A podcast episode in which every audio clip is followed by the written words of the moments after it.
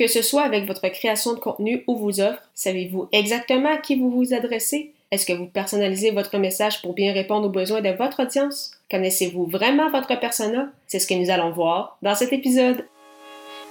Les médias sociaux en affaires est votre rendez-vous hebdomadaire pour en connaître davantage sur les différents réseaux sociaux et les plateformes de création de contenu dans un contexte d'affaires. Chaque semaine, je, Amélie Delebel, répondrai à une question thématique qui vous permettra d'appliquer concrètement ces conseils pour votre entreprise. C'est parti! Bonjour à tous et merci beaucoup d'être avec moi pour ce sixième épisode déjà des médias sociaux en affaires. Aujourd'hui, je réponds à la question, connaissez-vous vraiment votre persona? Donc, pour ceux qui euh, se posent des questions, le persona est en fait votre audience cible. Donc, à qui euh, souhaitez-vous vous adresser, que ce soit avec votre création de contenu lors d'un épisode de podcast, avec euh, vos articles de blog, vos vidéos, ou lorsque vous faites une offre ou euh, si vous vendez des produits. Donc, pourquoi c'est important d'avoir un persona? En fait, c'est parce qu'en voulant parler à trop de gens, vous euh, ne parlez à personne. Euh, si vous vraiment vous vous dites, ah, moi, mon produit, par exemple, touche tout le monde, peut-être, mais encore il va falloir séparer euh, votre audience en différents personas pour vous adresser de la bonne façon à chacun parce qu'un adolescent de 16 ans n'aura pas les mêmes intérêts, n'aura pas les mêmes besoins ni euh, le même budget, euh, par exemple, qu'une femme de 55 ans. Donc oui, plus de personas est possible, mais c'est vraiment important que ce soit pour un épisode ou une offre en particulier, vraiment de cibler un persona à la fois. Je vais d'ailleurs vous donner quelques questions en fait à vous poser euh, comme matière à réflexion pour euh, justement euh, vous aider à bien le ou les définir. Tout d'abord, la première, c'est quelles sont ces données démographiques? Alors, quel est son âge, son sexe, son niveau de scolarité, son revenu? Il faut essayer d'en savoir le plus possible. Si vraiment à l'heure actuelle, vous n'avez aucune idée de qui est votre persona, euh, votre audience ou votre client type, euh, vous pouvez toujours regarder les statistiques, par exemple sur votre page Facebook ou sur Instagram, et euh, ainsi vous pouvez en savoir davantage sur, sur votre audience, justement leur, leur, âge, leur sexe, à quel endroit ils habitent, et ainsi de suite. Ou sinon, vous pouvez tout simplement décider de poser certaines questions directement sur vos réseaux sociaux, par exemple en sondage pour justement essayer euh, d'en connaître davantage sur eux.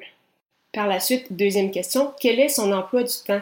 Avec la création de contenu, euh, vous voulez le savoir. Pourquoi? Pour ainsi euh, vous adapter. Par exemple, si vous souhaitez lancer un podcast, OK, bon, mais quelle sera la longueur de ce podcast? À quel jour vous allez le publier? quel va être le type de musique, par exemple, utilisé pour le jingle? Et ainsi de suite. Donc, tout ça, pour répondre à ces questions-là, vous devez connaître davantage sur votre audience. Est-ce qu'elle vous écoute euh, en déplacement? Est-ce qu'elles ont seulement 10 minutes, par exemple, pour se rendre au travail? Est-ce qu'elles vous écoutent quand elles s'entraînent euh, au gym quand ils vont être réouverts? Ou est-ce qu'elles s'entraînent euh, dehors lors de leur jogging? Est-ce qu'elles vous écoutent quand elles font son ménage?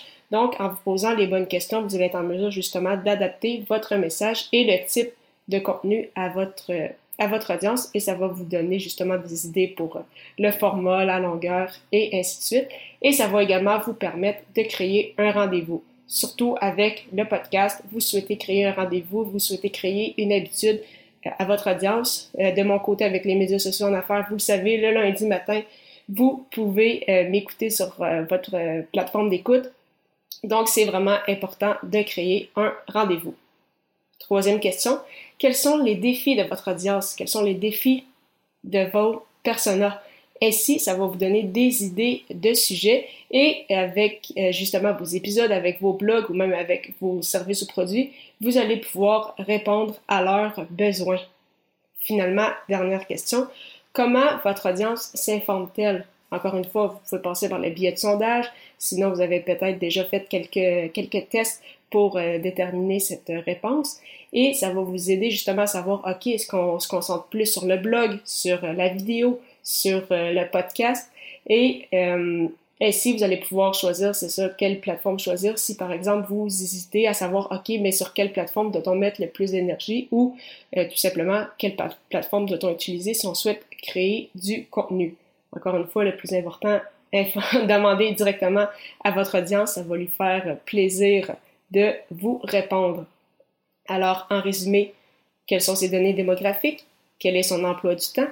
Quels sont les défis de votre audience? Et comment s'informe-t-elle? Si euh, vous vous posez ces questions, euh, déjà là, vous allez euh, connaître davantage votre persona et ainsi pouvoir adapter vos messages en conséquence. Pour plus de détails avec la création de contenu, je vous invite à télécharger mon guide gratuit Le pouvoir de la création de contenu. Pour ce faire, simplement vous rendre au améliedelebel.com par oblique guide. La semaine prochaine, je répondrai à la question sur quelle plateforme vous retrouvez en 2021. Ne manquez pas ça!